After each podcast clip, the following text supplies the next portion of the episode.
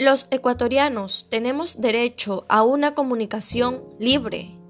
intercultural, incluyente, diversa y participativa en todos los ámbitos de la interacción social,